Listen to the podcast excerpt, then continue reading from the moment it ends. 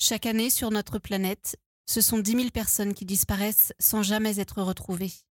Ce sont plus de 400 000 hommes, femmes, enfants qui sont victimes d'homicides volontaires, assassinés par un proche ou un inconnu. Ce sont donc autant d'affaires criminelles et mystérieuses qui se retrouvent à faire la une des infos, des discussions sur Internet, des journaux télévisés, des flashs radio, avec pour seul objectif connaître la vérité. Une vérité qui, malgré les apparences, n'est jamais très loin.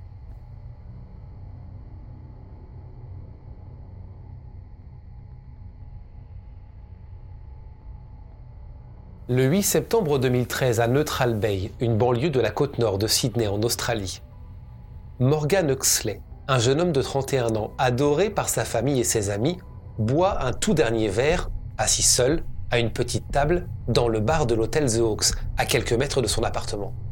Morgan termine une belle soirée durant laquelle il a fêté les fiançailles de son meilleur ami. Aux alentours d'une heure et demie du matin, il est enregistré, regardé par les caméras de surveillance, quittant le bar et se dirigeant tranquillement vers son appartement dans lequel il vit en colocation. Mais une heure plus tard, c'est le drame. Sa colocataire est réveillée par des bruits étranges provenant de la chambre de Morgan. Elle sort donc de sa propre chambre et découvre l'impensable. Morgan est affalé sur le sol, gisant dans le couloir dans son propre sang. Il peine à respirer et décédera quelques minutes plus tard. La scène est d'une terrible violence, ça ne fait aucun doute. Morgan a été assassiné. L'autopsie révélera d'ailleurs 28 coups de couteau dans le dos, aux épaules et à la tête. Que s'est-il passé? Pourquoi un jeune homme sans histoire qui venait de passer une très bonne soirée a-t-il été assassiné dans sa propre chambre? Qui a bien pu faire ça, sachant, et on le voit sur les images, qu'il est rentré seul du bar? C'est justement grâce à cette vidéosurveillance que les enquêteurs vont apporter des réponses et ainsi résoudre l'un des pires crimes que l'Australie est. Nous sommes le 8 septembre 2013. Ce soir-là, Morgan Huxley, un jeune homme de 31 ans, a fait la fête. Une soirée pour fêter les fiançailles de son meilleur ami, qui s'appelle Chris Marconnet. La fête s'est déroulée à Lane Cove, une banlieue de Sydney. Il porte d'ailleurs, on le voit sur les images, encore le short et le t-shirt bleu qu'il avait durant cette soirée.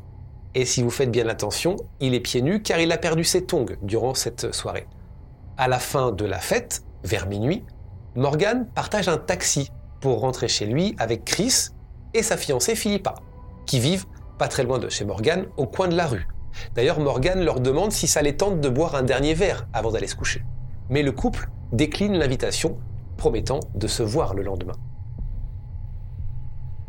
Il est environ 1h du matin Morgan Huxley boit une dernière bière. Il est assis seul, à une petite table, dans le bar de l'hôtel The Hawks, qui est situé à Neutral Bay, donc à Sydney, c'est vraiment à côté de chez lui, c'est à quelques mètres de son appartement. Pendant qu'il boit sa bière, Morgan, et ça, ça a été confirmé par la suite, envoie un texto à sa petite amie du moment qui s'appelle Rebecca Prince. Il lui envoie un texto pour s'excuser de ne pas être venu la voir après la fête. En fait, ils avaient convenu euh, tous les deux qu'ils se verraient après la, soirée euh, de fiançailles. Euh, mais la soirée était plutôt bonne et en fait aussi avec l'alcool, Morgan a perdu la notion du temps et bah, a zappé d'aller voir sa copine. Morgan, comme vous le voyez, est donc seul au bar de l'hôtel, plongé dans ses pensées.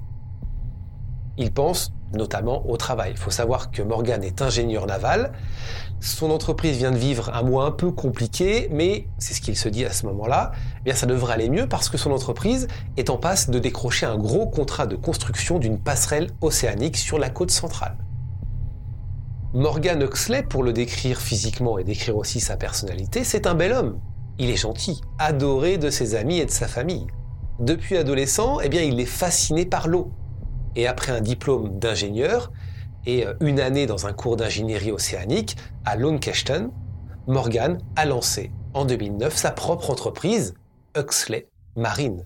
Une entreprise qui construit des jetés et des hangars à bateaux, principalement autour de Balmain et de Birchgrove. C'est un garçon très proche de sa maman, Morgan. Une maman qui a été illustratrice de livres pour enfants, appelée Dee Huxley. Une maman qui a divorcé du papa de Morgan quand il était tout jeune.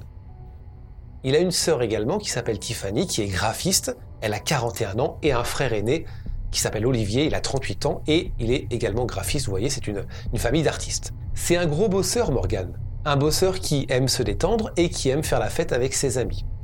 Il n'est pas marié, et ça c'est un peu la déception de, de, sa famille, mais dans sa vie, il a eu trois relations sérieuses et a été toujours très respectueux des femmes.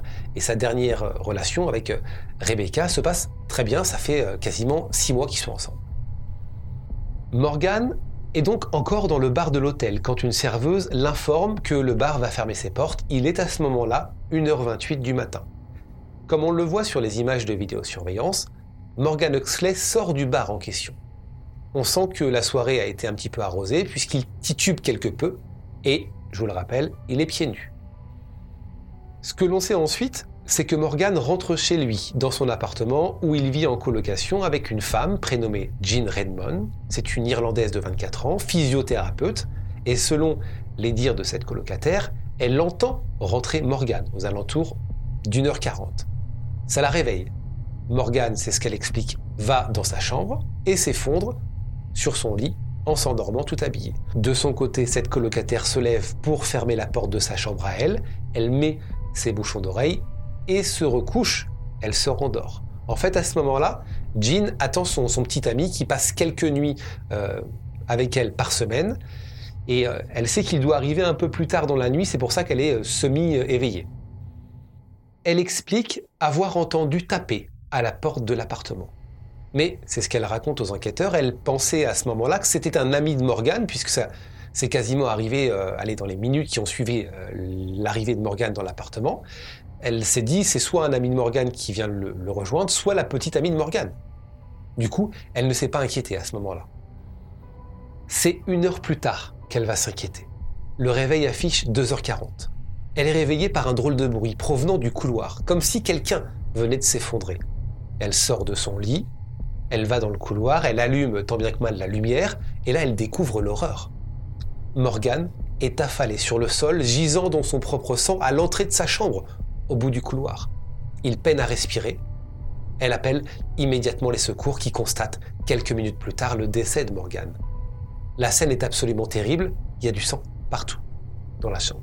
Il a été sauvagement attaqué et a reçu, c'est ce que dira l'autopsie, 28 coups de couteau dans le dos, aux épaules et à la tête. Les coups ont tellement été violents que la lame du couteau est restée dans le crâne de Morgan. Élément supplémentaire, Morgan a été violé.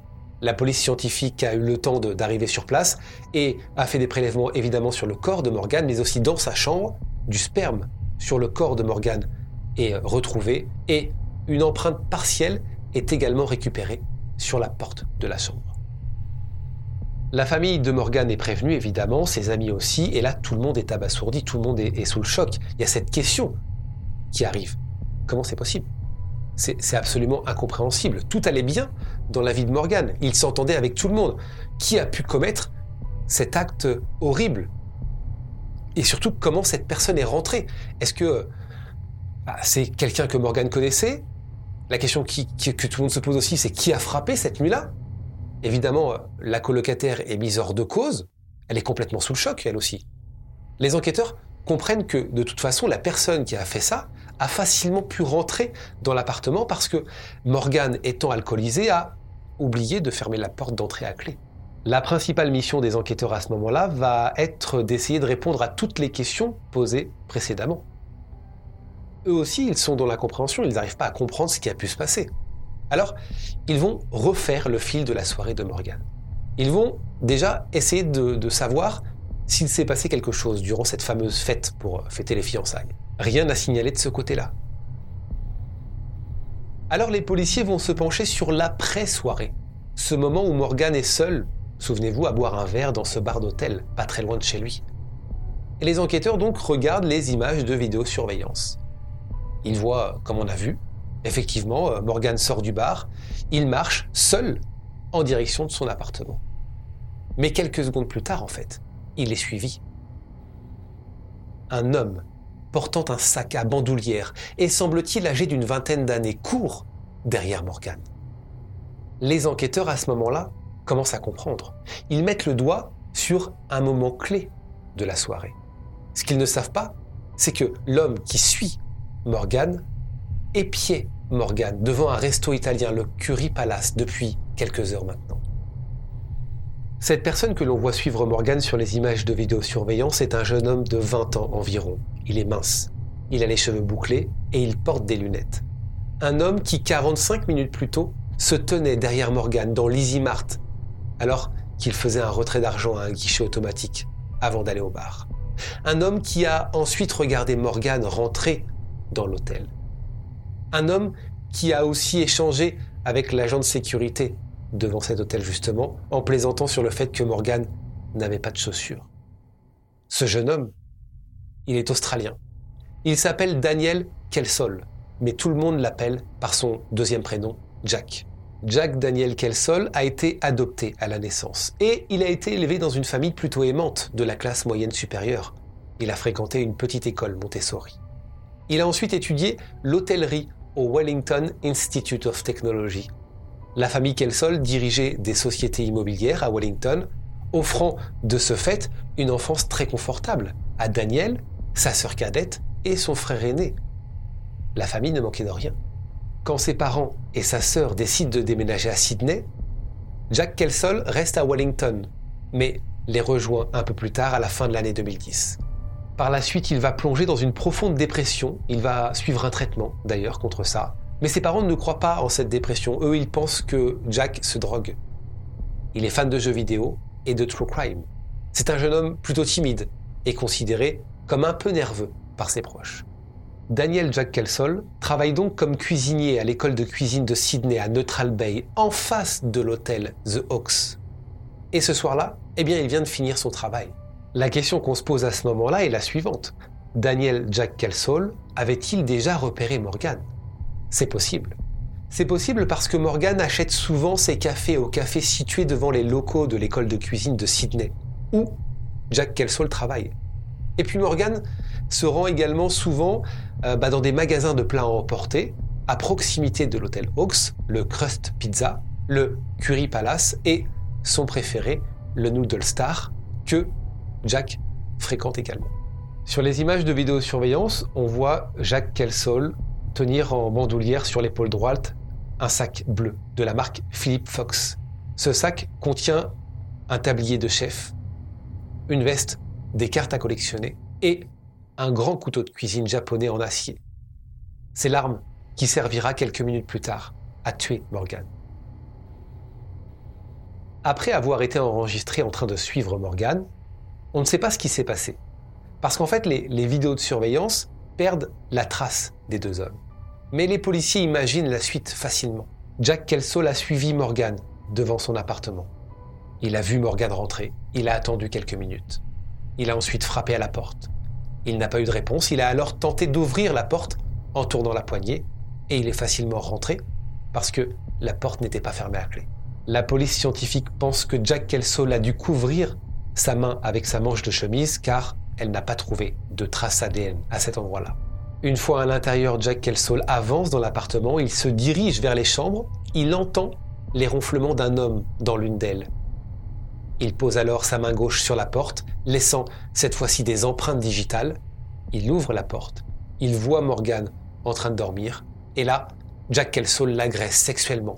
Morgan se réveille en sursaut, il tente de se débattre, Jack Kelsall agresse sexuellement Morgan. Morgan se réveille en sursaut, il tente de se débattre. C'est à ce moment-là que Jack plonge un couteau dans le cou et le dos de Morgan. Les coups de couteau continuent de pleuvoir, 28 en tout, je vous l'ai dit. Ses artères euh, carotides gauche et droite sont touchées. Un coup est tellement violent d'ailleurs que la pointe du couteau se brise, se logeant dans le crâne de Morgan. Ses cris angoissés se taisent. Il est incapable de laisser échapper ne serait-ce qu'un mot parce qu'il étouffe avec son propre sang. Après l'attaque, Daniel Jacques Kelsall prend le téléphone de Morgan. Il sort de l'appartement et referme la porte. Sur le chemin, il se débarrasse du couteau et rentre tranquillement chez ses parents. À ce moment-là, Morgan n'est pas encore mort. Il essaie de se traîner hors du lit, hors de sa chambre, mais s'effondre dans l'embrasure de sa porte. Deux semaines après le meurtre, le 24 septembre, après avoir analysé toutes les images de vidéosurveillance, la police se rend sur le lieu de travail de Jack Kelsall et l'embarque au poste pour le questionner. D'ailleurs, l'échange entre les policiers et Jack Kelsall a été filmé. Je vous fais euh, rapidement la traduction. l'enquêteur Dukes, qui est chargé de l'enquête, va poser différentes questions à Jack, notamment cette question pourquoi ce soir-là courais-tu derrière Morgan? Ce à quoi Jack va lui répondre bah, qu'il faisait froid ce soir-là et que sa mère lui a toujours dit que quand il faisait froid, fallait courir, fallait faire du jogging. Mais l'enquêteur lui dit d'accord, mais la route que tu as empruntée, c'est pas du tout la route pour euh, rentrer chez tes parents. Pourquoi tu, tu as pris cette route? Et là, il a aussi une réponse, il explique qu'en fait, il s'est souvenu qu'il avait peut-être oublié d'éteindre les lumières à son école de cuisine et que c'est pour ça qu'il a utilisé cette route. Et quand l'enquêteur Dukes lui demande si ce soir-là il a croisé le chemin de Morgan ou s'il lui a parlé, eh bien il dit que oui. Il lui dit euh, je l'ai croisé une heure plus tôt euh, au niveau du distributeur de billets. Euh, on s'est rapidement parlé. Morgan m'a demandé si je voulais utiliser le distributeur de billets. On a échangé rapidement, et puis c'est tout. Après, je l'ai simplement recroisé quand je revenais justement vers mon école de cuisine, le moment où on me voit courir. On s'est reconnu, je lui ai souri brièvement, mais on ne s'est pas parlé. Ça s'arrête là. Jusqu'ici, ça paraît, je dis bien ça paraît, plausible. Mais l'attitude de Jack Kelsol est étrange. Parce que quand on lui demande si on peut prélever un échantillon de son ADN, il refuse.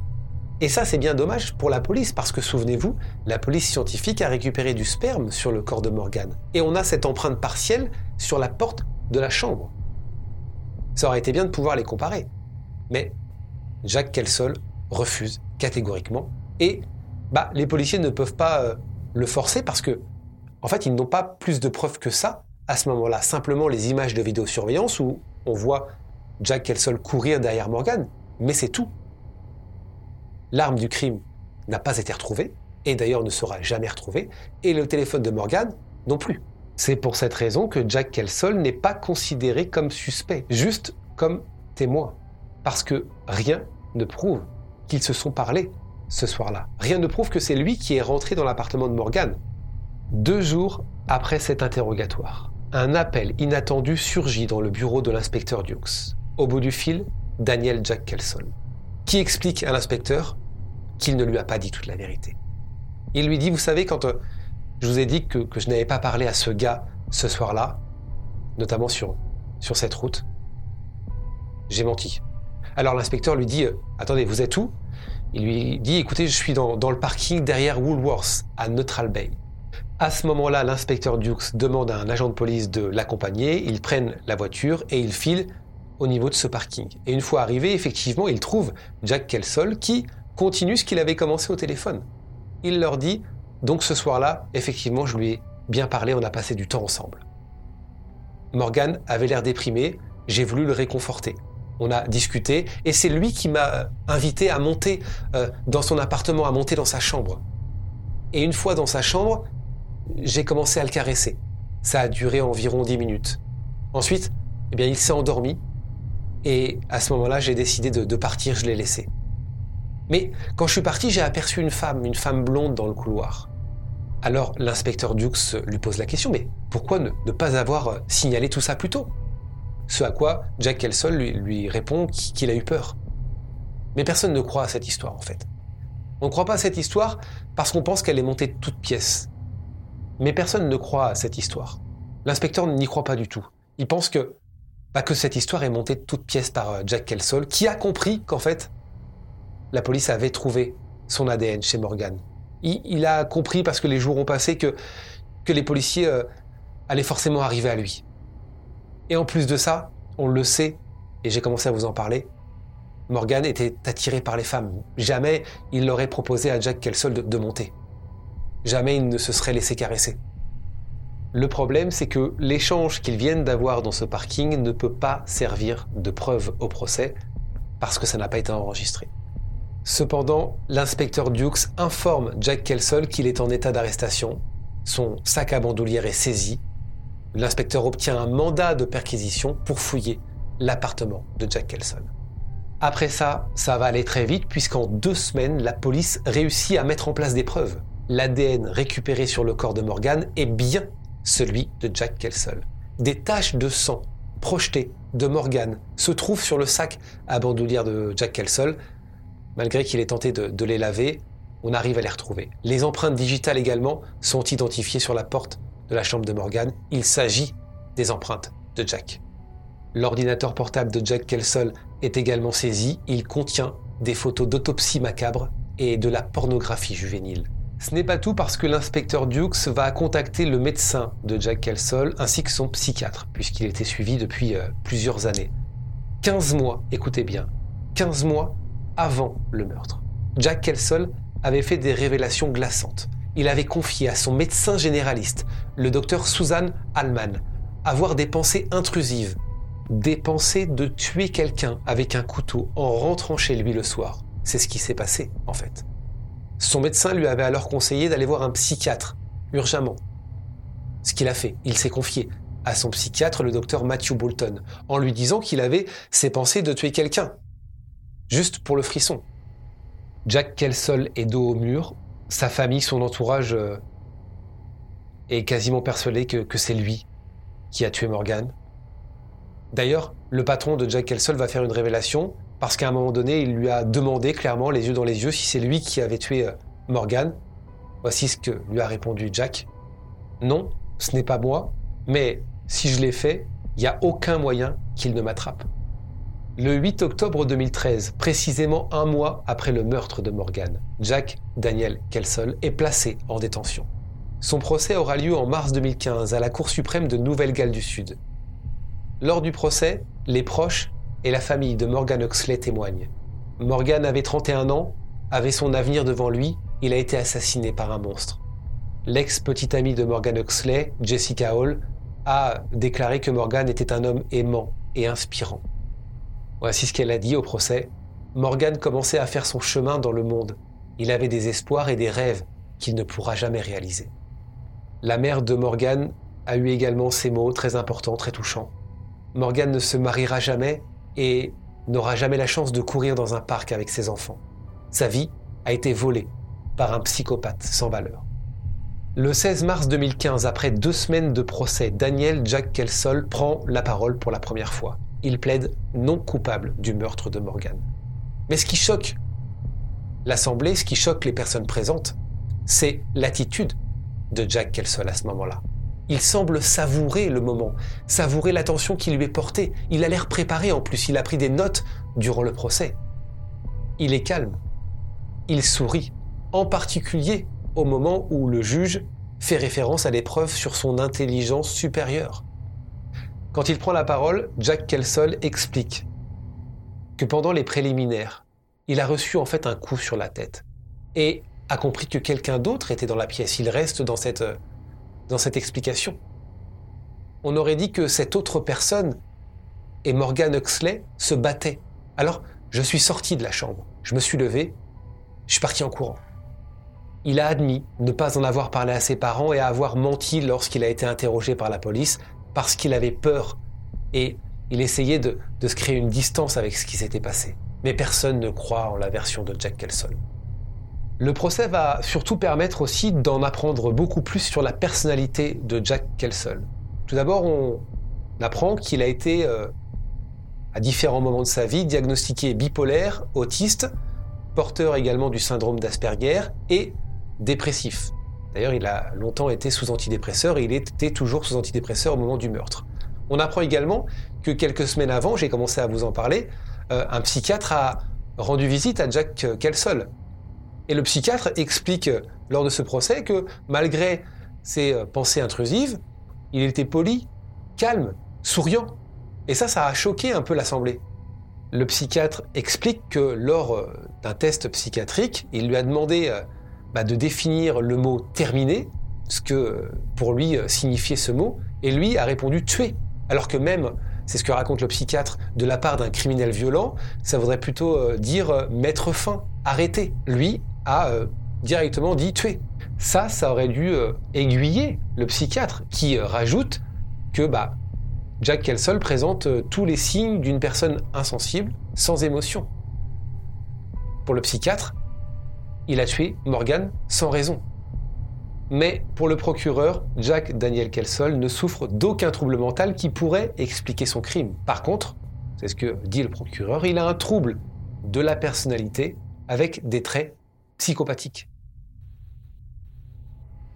Le 18 mars, un jury de cinq hommes et sept femmes délibère pendant un peu plus de deux heures avant de déclarer Jacques Daniel Kelsol, âgé de 22 ans, coupable de meurtre et d'atteinte à la pudeur.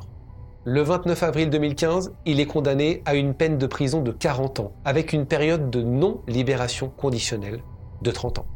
L'avocat de Jack Kelsol, Christopher Watson, a reconnu que son client n'avait montré aucun remords, aucune empathie, mais il a aussi déclaré que bah, son risque de récidive était difficile à évaluer en raison de son jeune âge. La police ne va pas s'arrêter là et va euh, se poser cette question qui est tout à fait légitime étant donné la sauvagerie du meurtre. Peut-être qu'il serait bon de mener des enquêtes là où Jack Kelsol a vécu, notamment sur ces meurtres euh, non résolus. Mais les enquêtes euh, ne vont rien révéler. Durant cette enquête, il est quand même apparu que Kelsol aurait traqué deux autres hommes à Neutral Bay, l'un d'eux seulement une semaine après avoir assassiné Morgan pendant que l'enquête était en cours. Le jeune homme en question a déclaré à la police qu'une semaine donc seulement après le meurtre, et à quelques rues de là, un homme qu'il a identifié après comme étant Kelsol, et portant le même uniforme de cuisinier, l'avait traqué jusqu'à sa porte d'entrée. Cet homme a réussi à rentrer et à fermer à clé. Un autre homme a également déclaré à la police qu'il fumait une cigarette à l'extérieur plusieurs mois avant le meurtre de Morgan, lorsqu'un homme, qu'il a identifié plus tard comme étant Kelsol, a sauté de derrière un buisson et a essayé de l'agresser. Le meilleur ami de Morgan, écoutez bien, Chris, vous savez, celui qui euh, faisait sa fête de fiançailles, se souviendra d'une terrible discussion, six mois avant le meurtre de Morgan alors que Morgan et lui buvaient une bière avec deux autres amis. Morgan leur a raconté une histoire à propos d'un homme a priori gay qui l'avait suivi jusqu'à chez lui. Ils en ont rigolé sur le moment et ils ont oublié l'affaire. Il est fort probable que l'homme dont parlait Morgan était Jack Kelson. Si vous souhaitez découvrir toutes les images qui concernent cette affaire, Rendez-vous dès maintenant sur notre chaîne YouTube Charlie Frigoul.